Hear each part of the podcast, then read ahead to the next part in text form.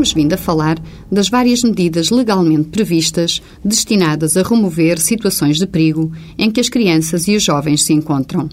Vamos hoje falar da medida de acolhimento institucional. Esta medida consiste na colocação da criança ou jovem aos cuidados de uma entidade que disponha de instalações e equipamento de acolhimento permanente e de uma equipa técnica que lhes garanta os cuidados adequados às suas necessidades e lhes proporcionem condições que permitam a sua educação, bem-estar e desenvolvimento integral. Este acolhimento pode ser de curta duração ou prolongado. O acolhimento de curta duração tem lugar em casa de acolhimento temporário por prazo não superior a seis meses. Este prazo pode ser excedido quando é previsível o retorno à família ou enquanto se procede ao diagnóstico da situação e definição do encaminhamento subsequente, a fim de evitar a transferência da criança da instituição, o que obrigaria a uma nova e necessária adaptação.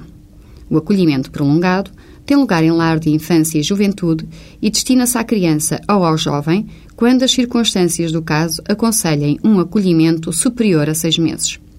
As instituições de acolhimento funcionam em regime aberto, o que implica a livre entrada e saída da criança e do jovem da instituição, de acordo com as normas gerais de funcionamento, tendo apenas como limites os resultantes das suas necessidades educativas e da proteção dos seus direitos.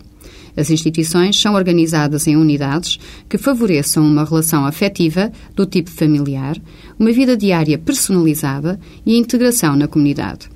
Os pais, o representante legal ou quem tenha a guarda de facto podem visitar a criança ou o jovem, de acordo com os horários e as regras de funcionamento da instituição, salvo decisão em contrário, quando as visitas se mostrem desfavoráveis ao bem-estar do acolhido.